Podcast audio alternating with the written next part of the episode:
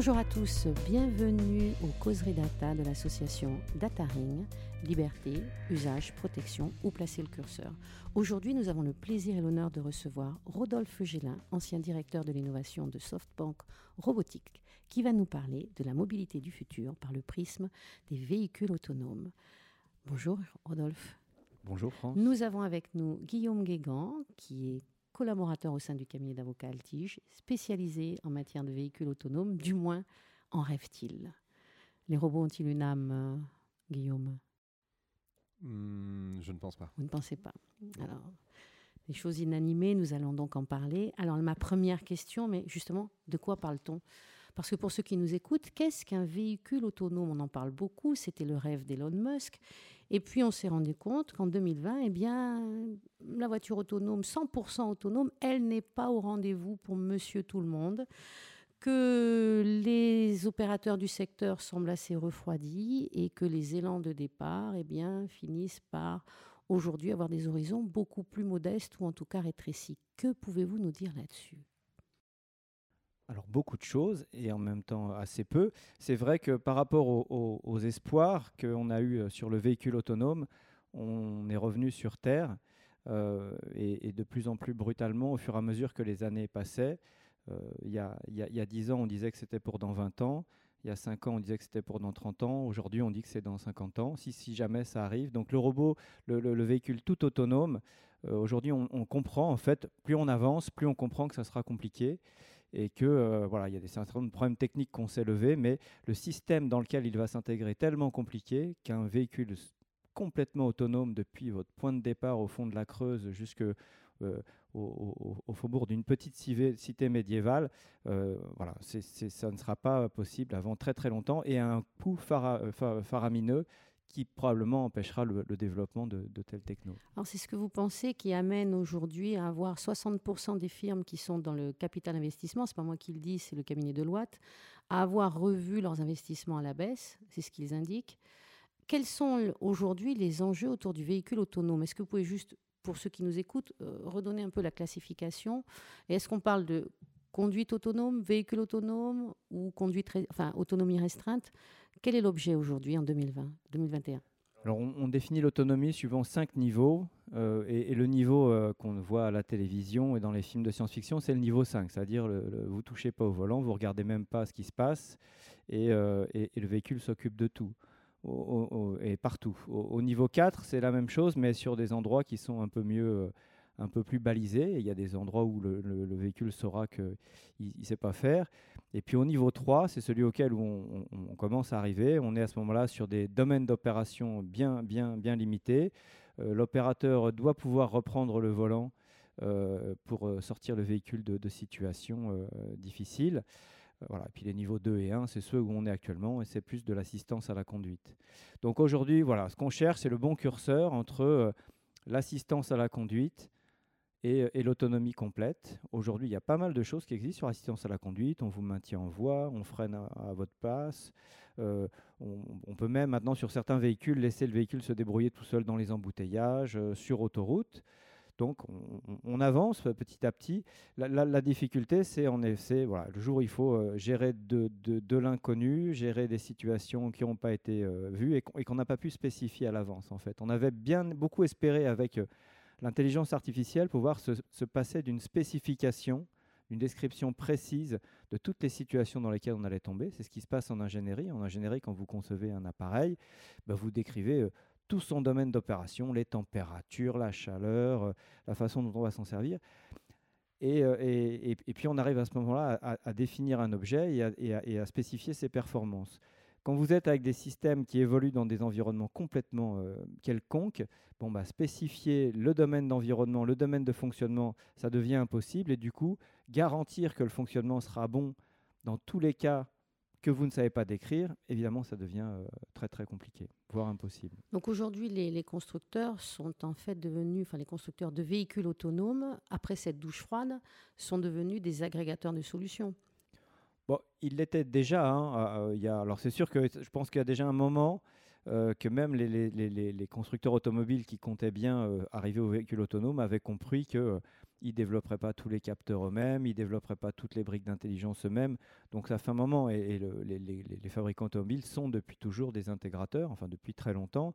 Donc cette, fonctionnalité de, l'automobile n'allait pas couper euh, à, ce, mode de fonctionnement aussi. Donc aujourd'hui, en fait, ce que vous êtes en train de nous dire en creux, c'est qu'on développe euh, des produits et des services fondés sur une autonomie restreinte, plus que sur 100% d'autonomie? Voilà, on essaye de, en fait, ce qui, de rendre le service à notre conducteur, que pour lui, euh, il soit en sécurité dans son véhicule, que, le véhicule que, la conduite soit la plus facile possible. Quand on peut l'aider, on l'aide, et on, décrit les endroits dans lesquels on ne pourra pas l'aider et qu'il faut qu'il se débrouille. Aujourd'hui, le véhicule peut se garer tout seul. Euh, voilà, il peut euh, suivre des lignes, il peut faire un certain nombre de choses qui sont euh, fastidieuses et répétitives. C'est comme dans beaucoup de domaines en fait. L'automatisation, on arrive à le faire sur des tâches qui sont simples et répétitives et pas intéressantes. En revanche, bah, quand ça devient plus difficile, ça demande plus d'habileté, bah, l'homme reprend le contrôle, que ce soit pour la voiture, mais aussi bah, pour certains actes médicaux ou, ou d'autres tâches dans les usines même. Alors certains nous parlent d'un niveau 4 à venir qui communiquerait avec l'infrastructure. Qu'en est-il aujourd'hui? C'est évident que cette communication, du, alors ce qu'on appelle le V2X, le véhicule vers d'autres, voilà, que ça peut être le V2, road, avec la, la, ou alors V2V avec d'autres véhicules, en fait, c'est en effet un bon moyen de simplifier un peu le, système complexe, c'est d'avoir un véhicule qui communique avec son environnement, quel qu'il soit. Et notamment, moi, j'avais été très euh, surpris quand j'avais pris connaissance avec le monde de, de, l'automobile autonome. On a des navettes autonomes en France. Hein. On a EasyMile, Navia qui font des trucs qui sont très bien et qui sont vraiment autonomes. Euh, mais en site propre. Et euh, il m'avait dit, euh, en fait, un truc qui est très difficile, c'est de détecter un feu rouge. Si avec les systèmes de vision, voilà, dans, les labos, on est tous capables de reconnaître si un feu est rouge ou vert, bah, sur une voiture, c'est très compliqué. Et le seul moyen de garantir que ça fonctionnera, fonctionnera bah, c'est que le feu envoie sa couleur au véhicule qui s'approche. Et cette communication vers l'infrastructure, ça peut être ça, ça peut aussi être les limitations de vitesse. Alors évidemment, on va lire les panneaux, on va lire les cartes, mais voilà, s'il y a aussi d'autres indications qui peuvent être envoyées à, la voiture, s'il y a devant un chantier, on met une petite balise euh, qui indique qu'il y a un chantier qui arrive à telle distance, tout ça va simplifier énormément la perception qui est le, gros point dur quand même hein, de ces véhicules, euh, et, donc euh, la pertinence des réactions du véhicule autonome. Donc en fait, l'autonomie telle qu'on l'attendait, elle est retombée comme un soufflet, comme si on avait mis peut-être la barre un peu trop haut. Mais qu'est-ce que ça a pu amener de positif, notamment sur euh, les questions centrales autour de l'IA, l'intelligence artificielle? Est-ce que ce n'est pas l'IA et le deep learning qui sont en train de prendre le volant? Alors, donc c'est sûr qu'en cherchant, c'est comme dans beaucoup de domaines, hein, quand on cherche à aller très loin, même si on n'y arrive pas, au passage, on a défriché beaucoup de choses. Et aujourd'hui, on a des techniques d'IA qui tournent sur le véhicule de Monsieur Tout le Monde et qui vont, voilà, c'est la caméra intelligente qui est embarquée à, bord des véhicules. Quand les gens ont commencé à travailler sur cette caméra, ce qu'ils avaient en tête, c'est le véhicule autonome. C'était pas euh, c'était pas euh, la Clio euh, qui freine toute seule devant un. Mais voilà, au passage, ils ont été capables de, de, de, de, rendre, de démocratiser cette technologie et de la faire tourner sur des calculateurs qui sont pas chers, qu'on peut embarquer, que chaque fabricant, même généraliste, peut offrir et mettre sur ses, voitures. Donc on est, en effet, euh, alors cette IA et ce deep learning, il faut aussi un petit peu comment relativiser. Euh, du deep learning, il y en a, donc cette fameuse intelligence basée sur l'apprentissage, il y en a principalement pour les tâches de perception, mais beaucoup de tâches qui sont après de décision, de prise de décision, est-ce que je freine, est-ce que je, est que je double, est-ce que j'attends que ça passe, tout ça, c'est de, l'IA euh, beaucoup plus symbolique et basé sur des règles. Voilà. Et donc l'IA n'est qu'une toute petite brique dans l'assemblage euh, dont on a besoin pour faire rendre une voiture plus intelligente. Donc en fait, ce que vous êtes en train de nous dire, c'est qu'aujourd'hui, on est juste en capacité, avec le deep learning, le deep learning sur des euh, perceptions, de mettre en place ce qu'on appelle de la segmentation dynamique, c'est-à-dire d'identifier des actions. D'identifier les objets dans l'environnement du véhicule et à terme les situations. Voilà, non seulement vous détectez une voiture, mais vous, devinez, vous, enfin vous devinez, vous anticipez qu'elle va déboîter, par exemple. Donc ça, ce sont des algorithmes de deep learning, en effet, qui, qui sont ou qui vont être capables de faire ça.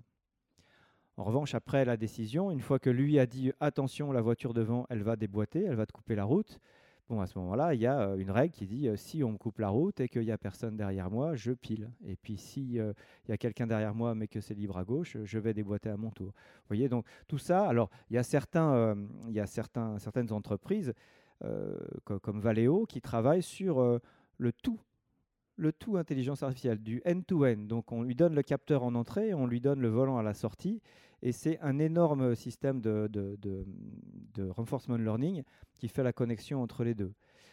C'est euh, alors aujourd'hui ça marchote en simulation, euh, mais voilà, c'est un peu les seuls à, expérimenter ça. Je pense aussi c'est de la prospection pour apprendre des tas de choses au passage. D'accord.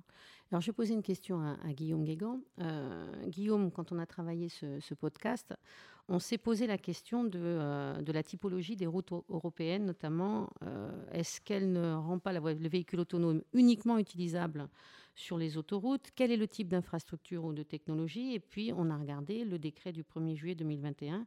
Qu'est-ce que vous pouvez nous dire sur le décret du 1er juillet 2021 qui vient de sortir? Euh, Que ce décret est la première marche, entre guillemets, vers une euh, réglementation. En tout cas, la France a été le premier euh, pays, à tout le moins européen, à disposer d'une réglementation en la matière qui s'intéresse à la responsabilité pénale des, des conducteurs. Pourquoi? Parce que la Convention euh, de Vienne, originellement, ne s'intéressait euh, qu'à l'hypothèse où le conducteur serait une personne humaine. Par définition, aujourd'hui, euh, il y aura effectivement l'humain, mais derrière, il y aura un système d'intelligence qui va éventuellement prendre le relais dans certaines situations. Et donc là, on va se poser la, question de l'éthique, parce qu'on ne peut pas ne pas se la poser, c'est un petit peu la tarte à la crème, mais de ce passage obligé, on va essayer de le transformer en autre chose. Donc, Guillaume, pouvez-vous nous, redire, mais brièvement, pour ceux qui nous écoutent, le dilemme du tramway. Qu'est-ce que c'est, le dilemme du tramway? Le dilemme du tramway consiste à, se demander quel choix ferait un véhicule entre, par exemple, renverser un enfant qui joue au ballon ou alors aller percuter un arbre pour éviter, et pour éviter justement cet enfant, mais bien entendu au préjudice du conducteur. Voilà, quel choix ferait le véhicule? Alors, quel regard portez-vous, Rodolphe, justement, sur ce fameux dilemme du tramway et ces notions d'éthique qui sont indubitablement liées à tous les développements d'outils dotés d'UNIA Parce que on a un regard qui est assez intéressant euh, qui ressort d'un livre qui est sorti euh, récemment, La voiture qui en savait trop, et qui, lui, nous parle de euh, dilemme du tramway, du tramway, mais statistique. En clair, il nous dit, on en demande beaucoup aux véhicules autonomes et on va en demander beaucoup moins aux humains. Donc aujourd'hui, quand bien même nous pourrions démontrer que les véhicules autonomes ont moins ou un peu moins d'accidents que les humains, et que nous les autorisons sur les routes, sur le marché, est-ce qu'il n'y a pas toujours une barrière psychologique à leur adoption? Première question. Qui achètera aujourd'hui une voiture 20% plus sûre que le conducteur moyen quand la plupart des conducteurs euh, se perçoivent comme 80% euh, plus sûrs que la moyenne? Et puis enfin, je sais que c'est toujours des questions longues, on touche ici au cœur de la, révolution morale que nous imposent les voitures sans conducteur. Jusqu'à présent, on ne se posait pas la question de ce qui est-ce qu'une mort était juste ou pas, est-ce que la répartition euh, des accidents est juste ou pas? Il ne sert à rien de demander à un conducteur humain euh, d'ajuster leur conduite de façon à tuer, euh, on va dire, une personne âgée au lieu d'un bébé, etc., selon la législation ou le territoire sur lequel on se place, puisque les conduites ne sont pas les mêmes. Euh, les choses sont différentes avec les voitures sans conducteur, dont la programmation peut être ajustée de façon à ce que les statistiques changent. Donc vous, sur ce dilemme du tramway revisité alors ma, première réponse serait un bon véhicule autonome ne se trouvera jamais dans cette situation parce que il roulera tout doucement en fonction de sa visibilité et il y a quand même très très peu de chances que ce genre de situation arrive. Après, et, d'ailleurs, quand on le voit aujourd'hui, si vous avez des véhicules avec un petit peu d'assistance, les voitures, elles vous énervent parce qu'elles respectent les distances de sécurité et donc tout le monde vient se mettre entre vous et le véhicule de devant. Le véhicule autonome est un véhicule qui n'est pas pressé d'arriver, à la différence du, du, conducteur humain. Donc déjà, je pense que cette situation se, bon après une fois passé cette pirouette, si jamais ça devait arriver, euh, on ne peut pas évidemment pas demander à un véhicule de prendre une décision à, caractère éthique. Il faut qu'on lui dise à l'avance dans de telles situations euh, comment elle doit réagir. et, elle ne pourra le faire qu'en fonction d'informations qu'elle aura. Et, en effet, est-ce que la, véhicule aura le temps de voir que c'est un petit garçon, de le temps de voir que c'est une vieille dame, etc., de compter le nombre d'enfants qu'il y a dans la poussette? Bien sûr, on n'aura probablement jamais le temps de faire tout ça. Donc le véhicule fera, il fera au mieux, et je pense qu'en général, il fera en sorte de... et, surtout, il ne faut pas qu'il puisse avoir à expliquer pourquoi il allait... Enfin, s'il a à l'expliquer, ça ne sera pas sur des caractères éthiques, ça sera sur des, des caractères, des raisons physiques, et on pourra demander au réseau de neurones d'expliquer pourquoi ou, ou à telle euh, logique, pourquoi elle, a pris sa décision. Et on verra que, et ce qu'il faut, c'est qu'il y ait une traçabilité pour que cette décision soit explicable et transparente. Alors justement, il y a une grande activité de recherche sur la, fiabilité et l'explicabilité des, réseaux de neurones. Euh, qu'en est-il aujourd'hui? On en est où exactement? Aujourd'hui, c'est en effet un sujet de, recherche très très actif. Donc euh, moi-même, je travaille sur, euh, sur ce sujet-là, sur la question de comment on certifie le, bon fonctionnement d'une IA. Et l'explicabilité fait partie des éléments qu'on va interroger pour savoir si une IA réfléchit bien. Et alors, parce que voilà, voit souvent l'explicabilité de l'IA comme l'IA a fait après une décision et, et, donc au tribunal on dit à l'IA bah, explique-nous pourquoi tu as pris cette décision. En fait, l'explicabilité elle est utilisée elle va être utilisée beaucoup plus en amont, c'est-à-dire au moment où on fait les mises au point de nos véhicules, on le demande au, système, quand, quand ta décision est, par exemple prise par un réseau de neurones, de nous expliquer les éléments qu'elle a pris en compte, qui étaient les plus importants pour prendre en compte, pour, euh, pour prendre la décision qu'elle a prise. Donc il y a énormément d'activités sur ce domaine-là, et, euh, et, ça progresse bien. Ça permet aujourd'hui de, déterminer, euh, de, de, s'apercevoir qu'il y a des biais dans la base de données d'apprentissage, par exemple, qui, va faire, qui vont faire que bah, le système prend une bonne décision, mais pour les mauvaises raisons. Et donc, en, s'apercevant de ça pendant la phase de conception, on pourra corriger notamment l'apprentissage pour que les décisions, les bonnes décisions soient toujours prises pour des bonnes raisons. Euh, et donc cette, cette, explicabilité progresse. On, a l'idée de, de, des réseaux de neurones comme d'une boîte noire. Ça euh, disons que c'est une, boîte dont le comportement n'est pas simple à comprendre, mais on a de plus en plus d'outils pour comprendre comment ces réseaux de neurones, même profonds, prennent leurs décisions. Et on est euh, voilà. Et, tant que on pourra, par exemple, demander une si on veut se rapprocher de la certification de l'IA, avoir des garanties sur le fait que euh, l'IA a les moyens d'expliquer de façon claire et compréhensible pourquoi elle prend telle ou telle décision. Si on veut avoir une démocratisation des véhicules autonomes, donc on a ce dernier verrou qui est la certification, qui implique que l'on puisse donner des garanties sur l'acceptabilité, la traçabilité de la prise de décision, ce que vous êtes en train de dire. Mais est-ce que la forte dépendance aux données d'entrée euh, ne rend pas les algorithmes, les algorithmes d'intelligence artificielle très difficiles à certifier? Absolument. C'est en effet un des soucis euh, qui est, euh, pour certifier une IA, il faut déjà certifier les données qui ont été utilisées pour son apprentissage. Et si, vous, si vous utilisez une IA qui a été faite par quelqu'un d'autre, vous n'aurez pas forcément accès à ces données d'apprentissage. Donc il y a un grand travail qui est fait. Donc d'une part, en considérant que vous faites votre apprentissage vous-même, vous avez vos données. Donc on a de plus en plus d'outils pour s'assurer que cette base de données couvre bien le domaine d'opération. Domaine d'opération qui lui-même doit pouvoir être spécifié clairement. Euh, bah, par exemple, si vous dites euh, euh, je veux que mon véhicule soit autonome sur l'autoroute, vous allez spécifier ce que c'est qu'une autoroute, savoir qu'il y a à chaque fois tant de voies qui sont séparées des voitures en son. Donc vous êtes capable de bien spécifier ça. Et puis qu'il y a des virages dont la courbure ne dépasse pas tel rayon, etc. Donc vous avez un moyen de spécifier ça. Et après, vous allez explorer votre base de données d'apprentissage en vérifiant que tout ce que vous avez décrit dans votre domaine est bien couvert par votre dataset d'apprentissage.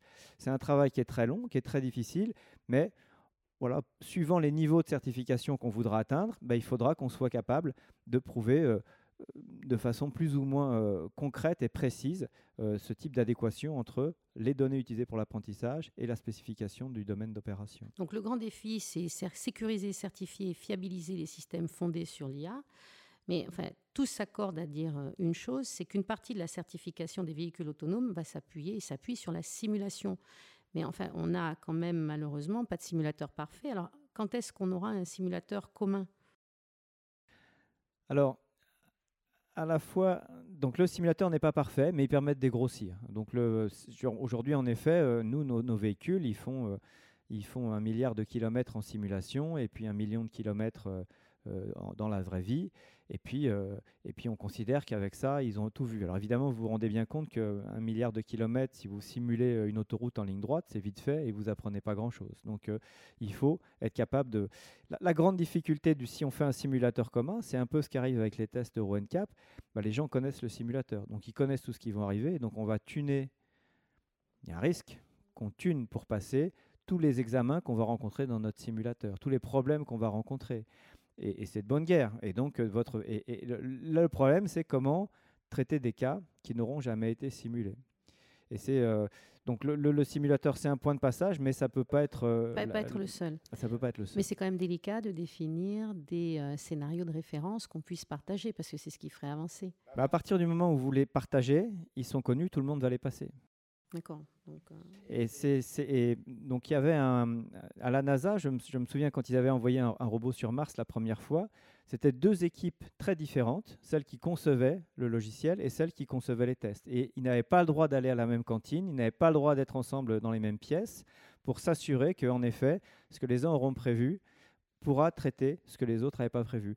Vous voyez que là, on peut précisément pas partager. Alors, on peut partager l'outil de simulation. En revanche, les scénarios de simulation, on ne peut absolument pas les partager. C'est ce que fait l'Euro NCAP. Hein. L'Euro NCAP, je ne sais pas si vous voyez ce que c'est, cette notation qu'on met sur les véhicules. Là, les tests, ils sont parfaitement connus. Il y a un, obstacle qui apparaît à, tant de temps, vous roulez à telle vitesse, et donc on va. C'est mieux que rien, hein. mais au moins, mais, mais les véhicules sont préparés à avoir des bonnes notes à l'Euro NCAP.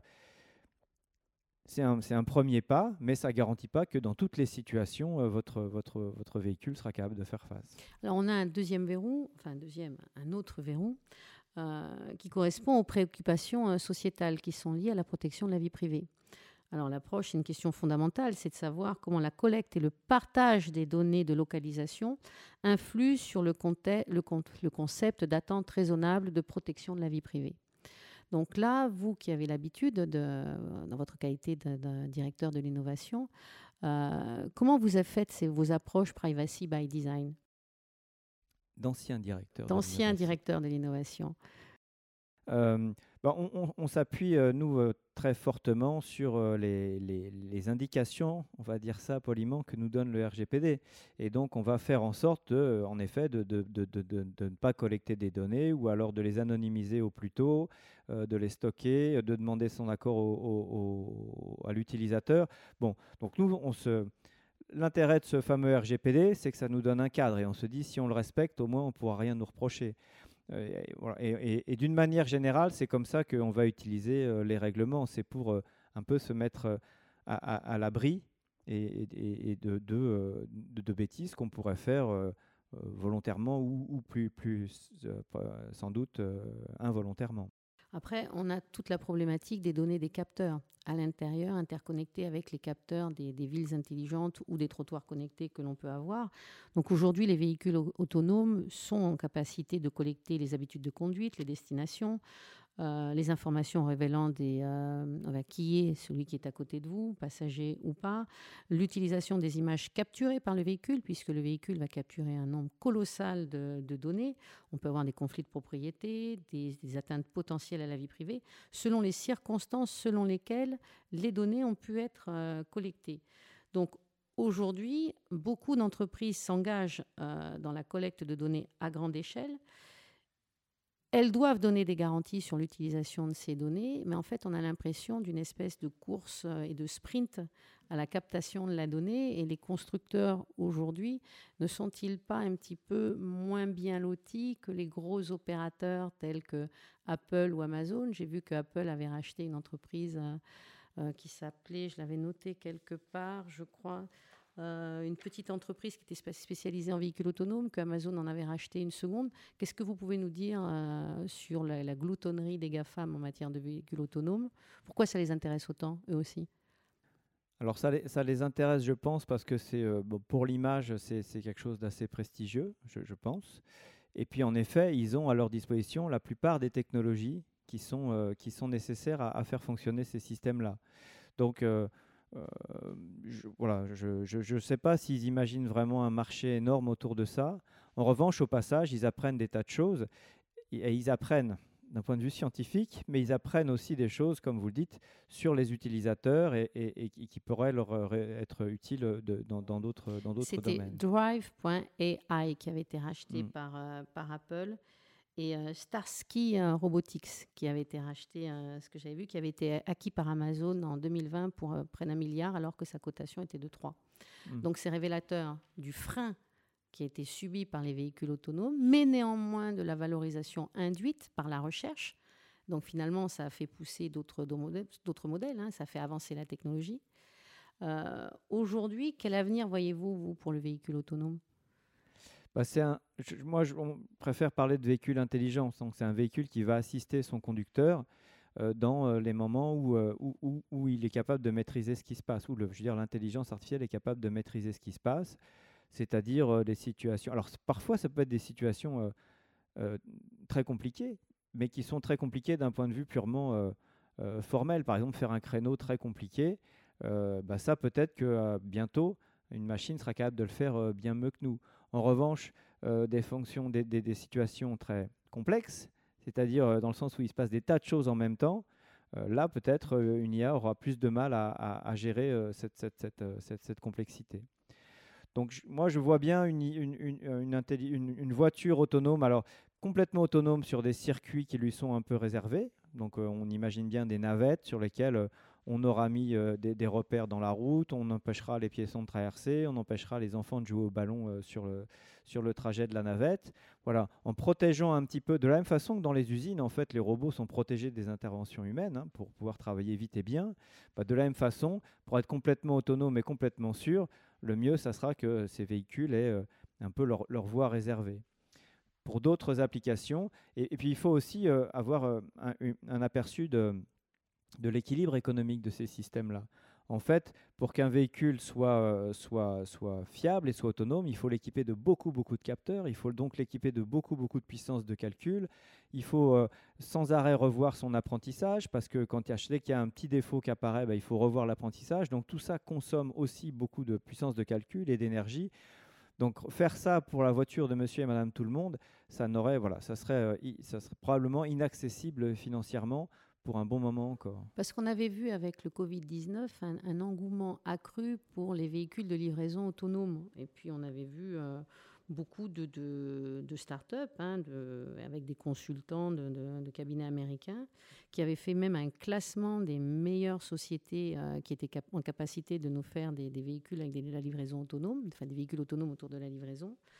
Est-ce que vous considérez que ça va continuer à faire bondir la demande, les crises sanitaires à venir, ou comme vous venez de, nous le dire, finalement, euh, oh, un peu de modestie, c'est énergivore et ça coûte extrêmement cher?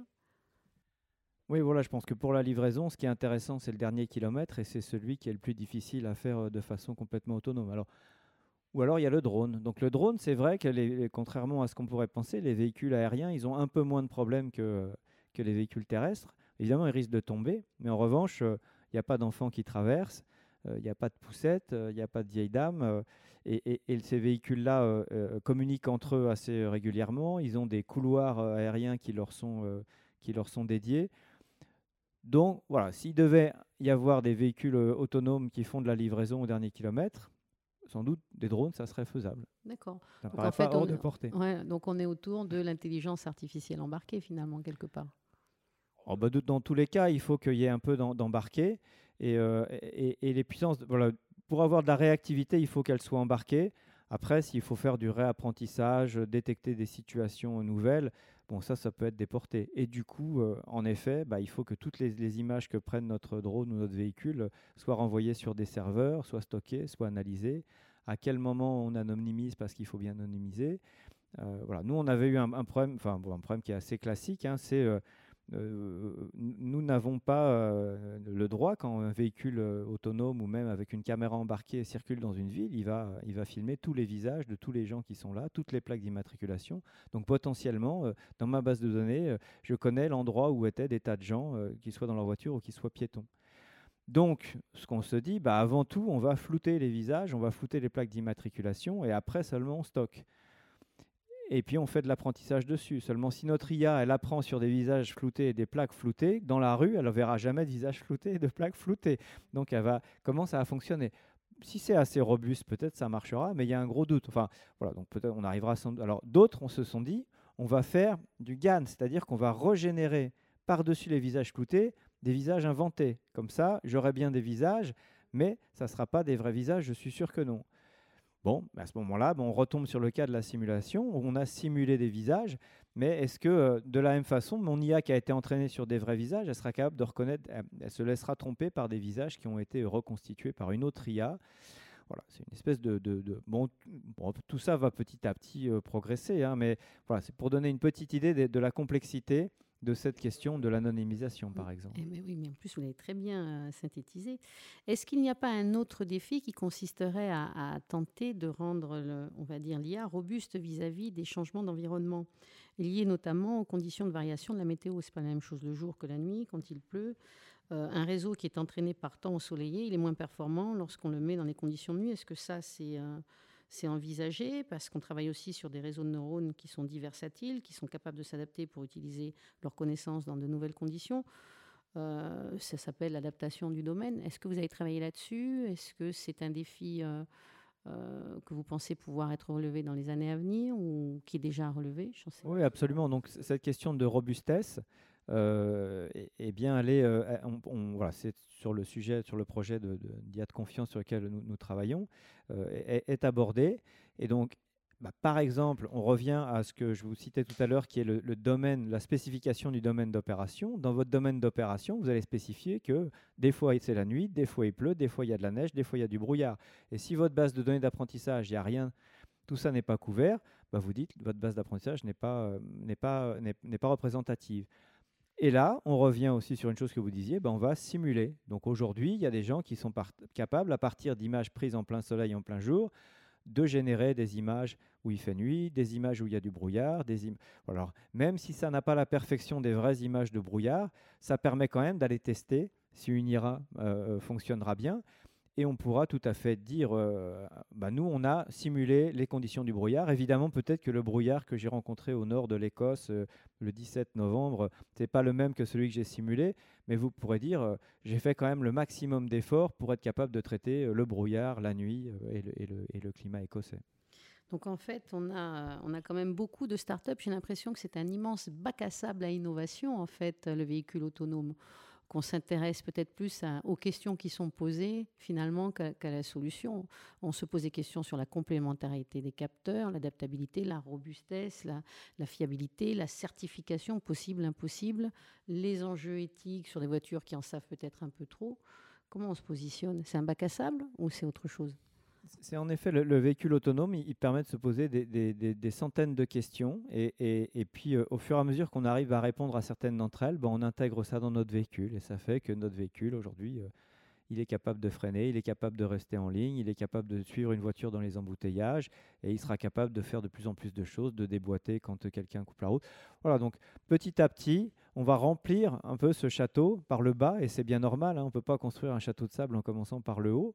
Donc au fur et à mesure que, euh, bah, en, cherchant à construire le château de sable complet, on a des bonnes briques pour mettre à la base et sur lesquelles on peut construire la suite, bah, on va assembler ça dans nos véhicules de façon, euh, de façon sûre et fiable. Est-ce qu'on n'a pas construit des véhicules qui en savent trop et qui posent des questions euh, dont on se serait bien passé?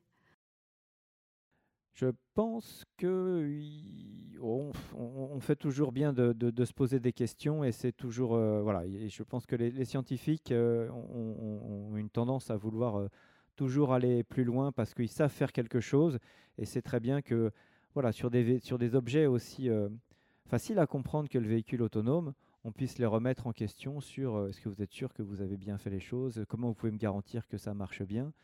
Parce qu'entre quelque chose qui marche bien dans un labo et quelque chose qui marche bien dans la vie de tous les jours, bon, ben, il y, a, une grande marche et c'est ça que les, que, les, que les constructeurs entre guillemets de véhicules autonomes sont en train de, découvrir. Et que la marche, plus on s'en rapproche, plus on s'aperçoit qu'elle est grande. Est-ce que vous pensez qu'on va y arriver? Je pense qu'on y arrivera, mais, mais, mais, à un prix qui fera que. Voilà, ça sera. Ça, voilà. À réserver à quelques happy few? Mais, je, dirais plutôt à quelques happy few applications, quoi, plus qu'à plus qu'à des gens, parce que parce que je pense que les gens qui, ont, qui auront les moyens de se payer des systèmes avec ce niveau de, de, sécurité, eh bien, ils auront les moyens d'avoir un chauffeur, ils auront les moyens de... Voilà, donc je, je, pense que le modèle autour de, ce véhicule euh, autonome, il est, il est à réinventer en fait. Et, euh, et l'idée que monsieur euh, tout le monde puisse monter dans son véhicule pour aller à l'usine et pour rentrer le soir, voilà, ça je pense qu'il faut penser à autre chose. Bah, écoutez, je vous remercie pour toutes ces explications. Ça nous, ça nous renvoie à la, à la nécessaire modestie autour de l'innovation. En général. Et nous vous attendons autour de nos nouveaux podcasts bientôt. Au revoir.